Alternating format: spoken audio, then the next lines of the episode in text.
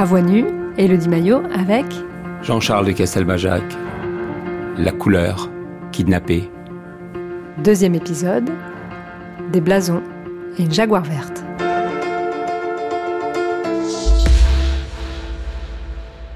Bonsoir Jean-Charles de Castelbajac. Hier, vous nous avez parlé de votre famille et un petit peu de votre enfance. Aujourd'hui, nous allons donc parler de votre toute petite enfance au sein d'une pension. Quels sont les souvenirs que vous gardez je, dirais même plusieurs pensions, puisqu'elles se sont succédées, elles se sont égrenées. Euh, la première était la plus marquante, je dirais, parce que lorsqu'on rentre en pension à, presque 7 ans, 6 ans et demi, euh, la pension s'appelait Meunière-en-Bray. Il pleuvait beaucoup. C'est un grand château. J'y suis bizarrement revenu l'année dernière, puisque mon éditeur de sculpture euh, a son usine attenante à ma, pension. Donc je suis revenu sur les traces de mon enfance. C'est où? Euh, C'est euh, à côté de Neuchâtel-en-Bray. C'est un grand édifice. Je me suis retrouvé seul, terriblement seul, avec un espèce de de, de sentiment euh, d'abandon. Il y avait un uniforme, c'est des rituels. On était réveillé le matin à 6h30, des grands, grands dortoirs. Et euh, c'était au milieu de, de bois. C'était un endroit où j'ai eu la première année beaucoup de mal à m'adapter. Euh, mais progressivement, j'ai construit une succession de repères, par exemple. Il y avait un repère de couleurs, hein. c'était les vitraux que je voyais le matin, parce qu'on avait une sorte de rituel avant le petit déjeuner qui était d'aller à la messe hein, tous les matins. Euh, dans le réfectoire, il y avait aussi des blasons multicolores dans ce château. Il y avait, euh, euh, pour moi, vraiment une espèce d'immense solitude. Voilà, d'immense solitude. Ma mère, à l'époque, était modéliste pour une maison qui s'appelait Le Cygne de Paris. Elle avait quitté mon père au Maroc. Lui voulait rester au Maroc. Et elle avait un début de succès parce qu'elle inventait des robes très colorées. Mais je ne la voyais pratiquement jamais. Alors, il y avait des éléments euh, je demandais, par exemple, qu'on m'envoie. Il y avait cette tradition en pension qui est qu'on vous envoie des paquets, comme à l'armée. Et euh, je disais à ma mère, euh, écoutez, hein, parce que je la vous voyais. Écoutez, vous, vous voyez vos, parents, les, deux, les deux, parents? Écoutez, maman, je voudrais une couverture parce que j'ai froid. Et au lieu de recevoir une couverture euh, beige avec des rayures marron, je recevais un morceau de tissu, en fait. Ma mère m'envoyait des métrages de tissu. C'était assez choquant. C'était, c'était, je, on le retrouve dans mon, je le retrouve dans mon travail d'artiste, où je fais beaucoup de carreaux. Hein. Cette notion de carreau est restée en moi très forte. Euh, le premier métrage que j'ai reçu était rouge avec des carreaux bleus. Alors, donc, j'ai installé ma couverture rouge avec des carreaux bleus au milieu de ce, dortoir de couverture marron. Hein. et j'étais vraiment seul. Donc, singulier même. Pas plus que singulier, j'étais décalé. J'étais. J'étais une île, j'étais une île, j'étais une île de différence. Et Castelbajac, mais vraiment, qu'est-ce que c'est que ça? Et Castelbajac, mais tu, c'est, tu pas comme nous. Hein. Et très rapidement, parce que ma mère a continué ce processus dans son originalité, elle pensait pas du tout euh, que c'était un acte euh, qui me mettait dans une position difficile. Vous savez, la relation entre les parents et les enfants. Et donc, la deuxième chose que je reçois, je lui avais demandé une boîte en bois pour mettre mon ravitaillement, mes boîtes de thon, euh, mon chocolat poulain, mon pot de moutarde, enfin les, les basiques. Ce que vous receviez par courrier Que je recevais par colis de temps en temps, de mon parrain. De... Et là, je reçois une grande boîte en carton que j'ouvre avec enthousiasme en m'attendant à avoir une boîte en bois comme tous mes copains. Pas du tout, c'était une boîte de comptabilité en plastique bleu. Vous savez, avec une espèce de, de, poignée noire. Et me voilà à installer ma boîte de plastique bleu au milieu de toutes ces boîtes en bois sur les rayonnages. Et là encore, comme dans le dortoir, on ne voyait que moi. Donc il a fallu à un moment se forger une forme de, personnalité hein, et dire euh, bah, ma boîte bleue elle est vraiment hyper moderne, c'est la plus la plus cool. Hein. donc euh, donc j'essayais. Hein. Et puis ça arrivait aussi par euh, on avait un uniforme, mais quand même les chaussettes que je recevais n'étaient jamais dans les vraies bonnes couleurs. Donc il y avait toujours ce côté un peu décalé. Il ressemblait à quoi votre uniforme? Bah, C'était un, short gris. Hein. On avait une redingote bleu marine, on avait une petite veste bleu marine. Et c'était des tissus particulièrement rugueux ce qui, qui m'a toujours suivi. Hein. J'ai toujours aimé les choses inconfortables. J'ai toujours aimé euh, les sièges peu confortables. J'ai toujours préféré les polochons aux oreillers. J'ai toujours euh, gardé en moi. Euh, D'ailleurs, plus tard, dans mon premier geste de mode, il y aura cette, ce côté rugueux, ce côté inconfortable, ce côté protecteur plutôt que sophistiqué. Et donc, euh, très vite, très vite, euh, je dois prendre ma place. Hein. J'ai, comme tous les enfants, je ne sais pas si tous les enfants de mon âge racontent des choses comme ça, mais je racontais quand même, j'avais une imagination débordante pour raconter des histoires. Déjà? Ah oui, bien sûr, puisque je racontais comme si c'était une, une, évidence que mon père avait une Jaguar type rouge.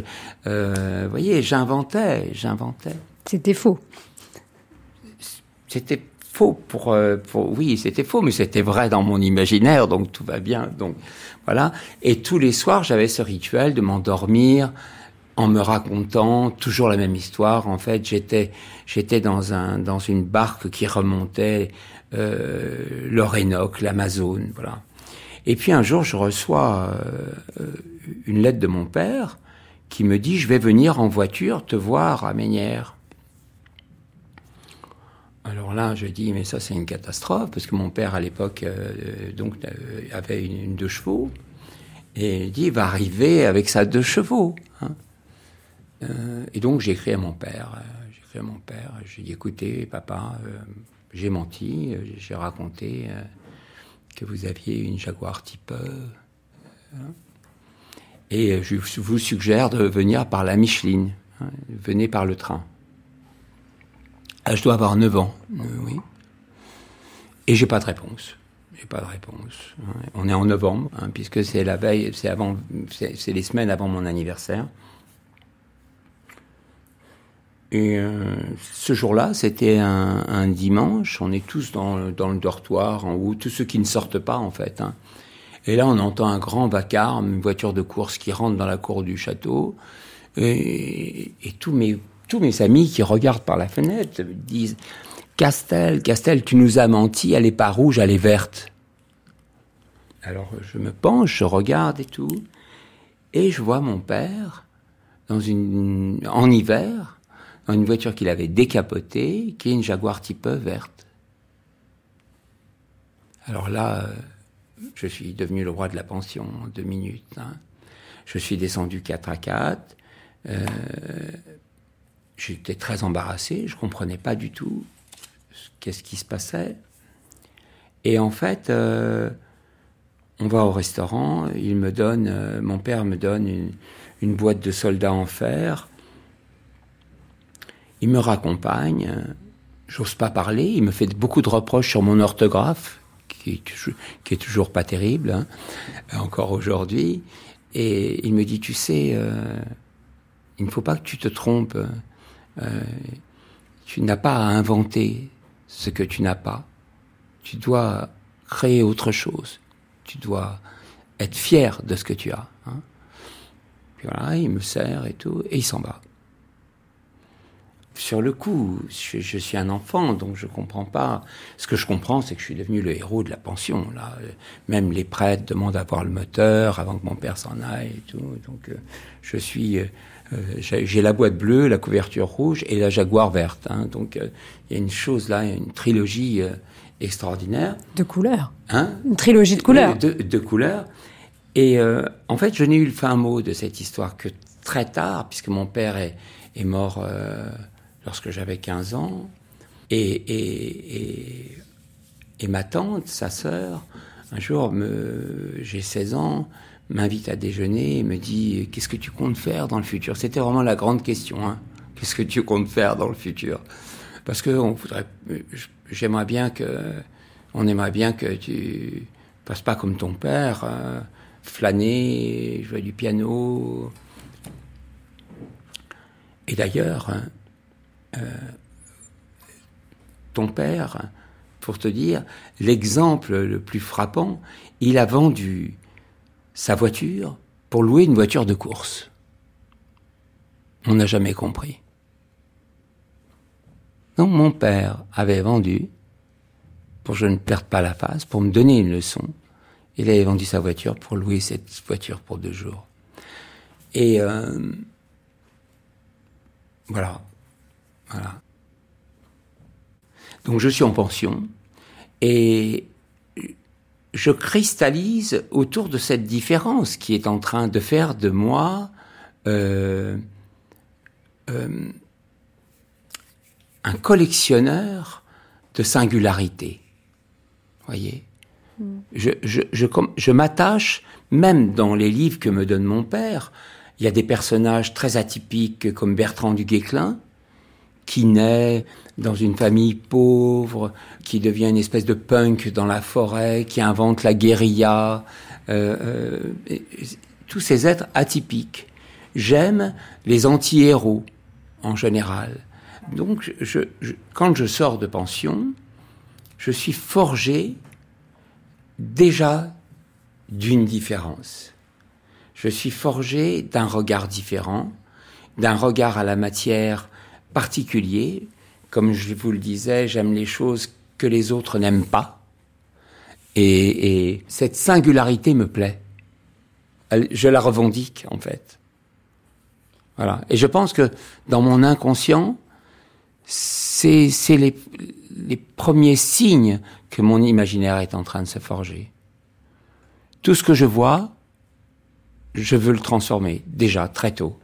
Hein je vois un petit ruisseau, euh, je, veux détourner le, le, chemin du petit ruisseau.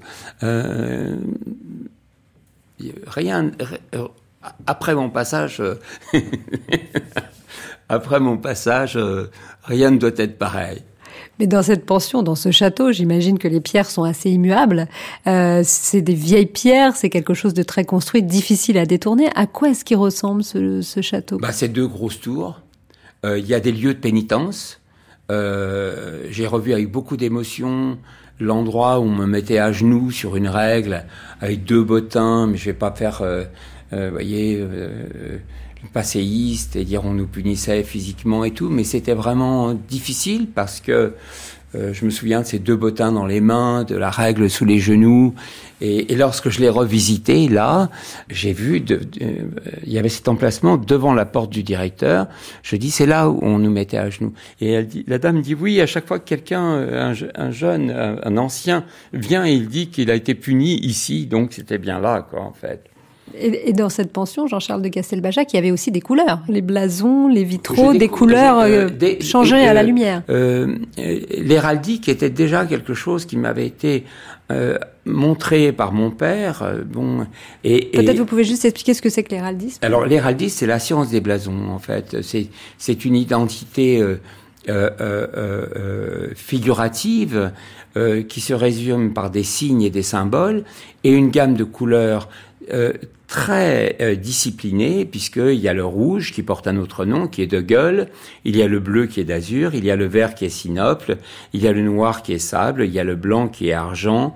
Et, et donc, avec ces codes très contraints et disciplinés, les chevaliers ou, les, maisons, les familles, autrefois se reconnaissaient durant les combats et c'est ainsi qu'ils ne se tapaient pas entre guerriers du même camp. Et c'est une identité qui m'a toujours fasciné parce que elle était très euh, très efficace, très simple. Ça pouvait être des bandes jaunes et rouges en biais, ça pouvait être euh, un écartelé de quatre couleurs il y avait quelque chose de très fort, très impactant. Et dans la salle à manger de cette pension, à Ménière-en-Bray, il y avait 50 blasons qui ornaient la salle, sans doute d'alliance des anciens propriétaires de ce château. Donc j'avais un rendez-vous avec la couleur, hein, qui étaient les vitraux de la chapelle et les blasons de la salle à manger, sans oublier ma boîte bleue, ma couverture rouge et la mémoire de la Jaguar de mon père. Des couleurs qui vont faire votre signature d'artiste plus tard. Oui, bien sûr, bien sûr, parce que les couleurs primaires, c'est non seulement les couleurs des blasons, mais c'est les couleurs euh, des bonbons, c'est les couleurs des fleurs, c'est des couleurs universelles qui sont dans l'inconscient collectif. Donc, très tôt, pour moi, elles m'ont paru essentiel. J'en ai fait mes, mes compagnons de route en quelque sorte.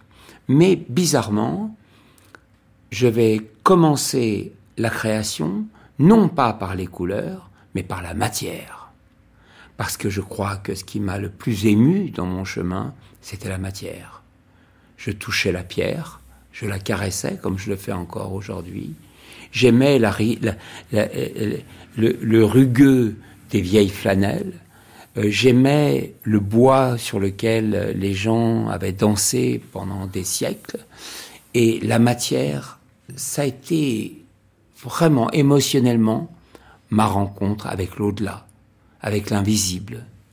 Lorsque vous parlez de, votre pension, Jean-Charles de Castelbajac, on imagine un peu euh, un monde à la Harry Potter, avec des blasons et des couleurs qui représentent chaque maison. Oui, c'est ça? C'est ça, c'est ça. C'est un monde à la Harry Potter. Euh, euh, sans la dimension ésotérique. Hein. Donc, euh, donc euh, les monstres sont bien réels parce que on se fait bisuter, on se fait fouetter par avec des orties quand on est enfant dans les jambes. c'est toutes les pensions dans lesquelles j'ai été.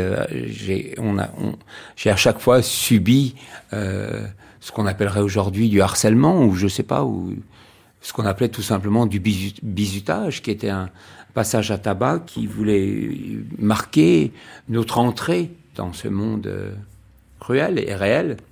Voilà. C'est un monde de discipline aussi? C'est un monde de discipline, mais c'est toujours un monde euh, de rêveurs pour moi, puisque j'étais réellement pas concentré. Euh, quand, quand, on dit, euh, euh, je dis encore parfois quand je percute quelqu'un dans la rue parce que je fais pas attention, je suis dans les nuages et j'ai passé ma jeunesse dans les nuages. Alors vous décrivez ce monde de pension, vous avez fréquenté plusieurs pensions dans votre enfance, Jean-Charles de Castelbajac, comme un monde de souffrance, mais est-ce que c'est... Mm, euh, euh, je, ne pense pas que je, dirais que c'est un monde de souffrance. C'est un parcours initiatique, hein, puisque tel qu'il m'est présenté, on ne m'envoyait pas là-bas comme... Euh, comme au goulag. On m'envoyait là-bas pour me former, pour devenir un homme. Ça m'a formé le caractère, oui, ça, ça m'a formé le caractère. Un caractère battant. Mais il n'y a pas. Je pense que c'est un monde dans lequel euh, euh, où on ressort brisé, où on ressort tout à fait en phase avec euh, une société qui est basée sur ces règles-là, où on sort comme moi avec une espèce de rage, de colère et tout, et de détermination en fait, puisque j'étais nourri au biberon euh, de l'histoire et du Moyen Âge et des paradoxalement je vivais dans un isolement euh, total. Je n'ai pas d'objet transitionnel. J'ai jamais, j'ai jamais eu de doudou. Je n'ai eu des ours qu'à partir de l'âge de 40 ans quand j'ai commencé à les coudre ensemble pour en faire des vêtements pour Madonna. Euh, vous voyez donc euh, je n'ai même pas de voilà. Quand je sors cependant euh, bah, j'ai des petits soldats j'ai voilà est-ce que cette solitude que vous avez connue vous a permis d'une certaine manière de cultiver une vie intérieure aussi? Puisque euh, vous deviez euh, vous inventer, vous réinventer peut-être même. bah, Cette solitude, euh, j'ai le sentiment que cette solitude a été la pierre angulaire de ma vie intérieure. Et aussi d'une forme de, de tourment que j'ai mis longtemps à résoudre. Voyez, j'ai longtemps dit que euh, euh, de cette jeunesse naissait une grande fêlure. Hein Il y a une fêlure. J'y ai mis une graine pour faire pousser un grand arbre riche qui a donné beaucoup de fruits. Mais quand même, il y avait cette fêlure. Donc, c'est dans mon parcours de vie, euh, j'ai transformé. Je pense que euh, je pense qu'on a tous en nous cette capacité.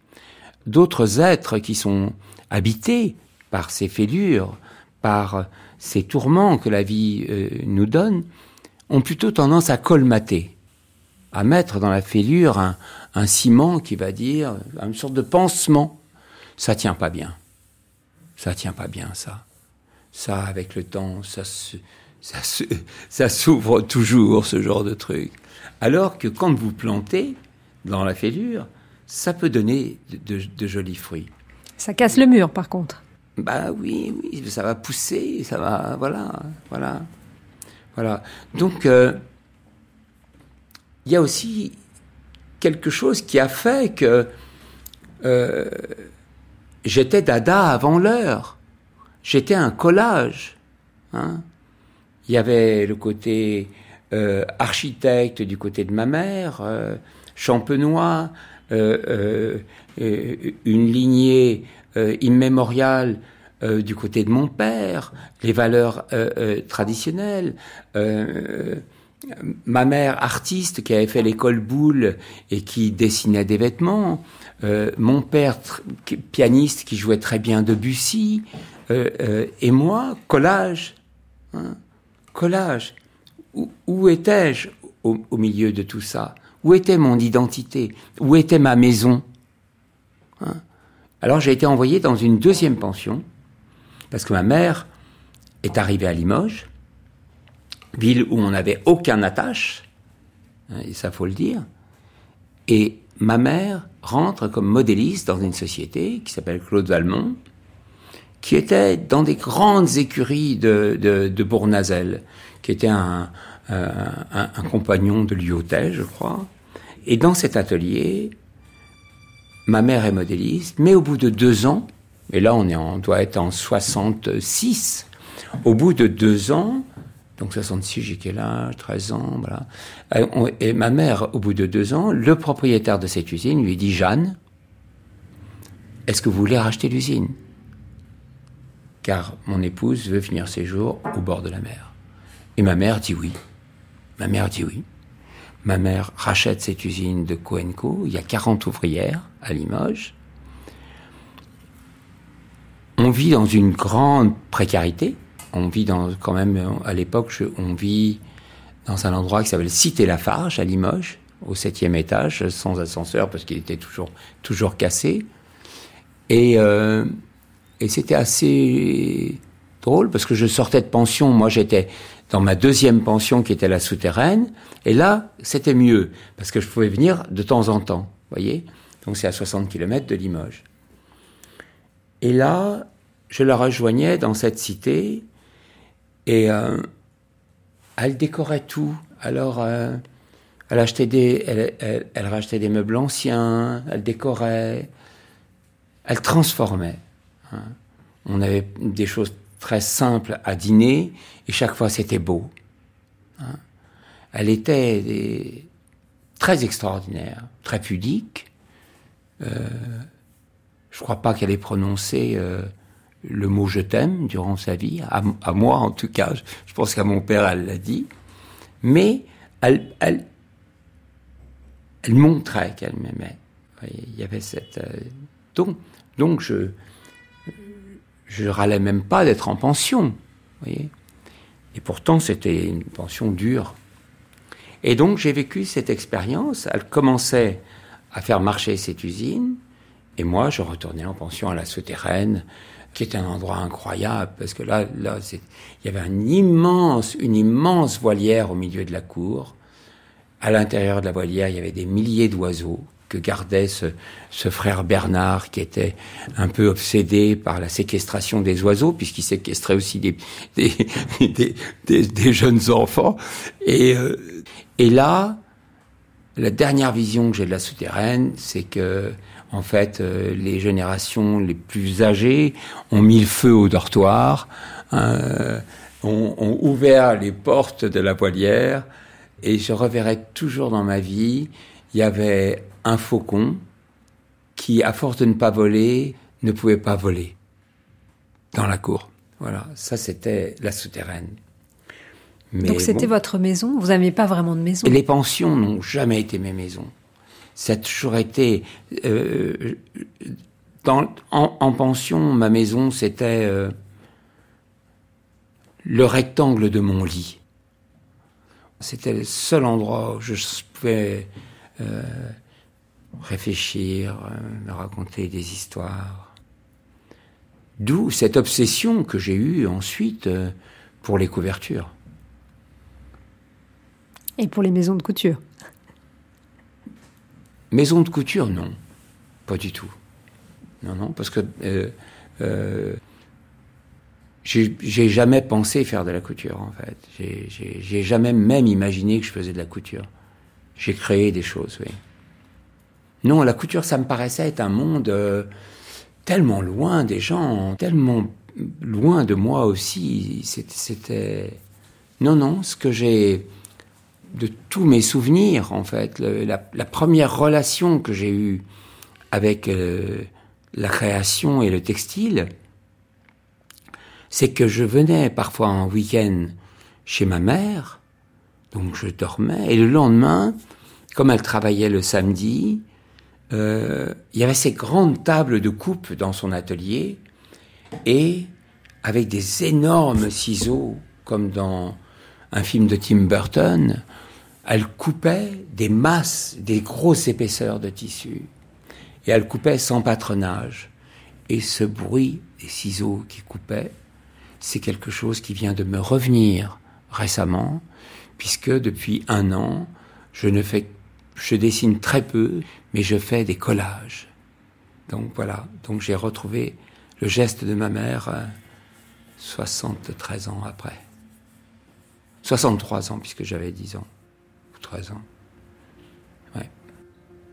Merci Jean-Charles de Castelbajac. Nous avons donc euh, évoqué votre enfance et votre enfance en pension aujourd'hui et demain, pour ce troisième épisode, nous parlerons de Maison Mère. À demain. À demain.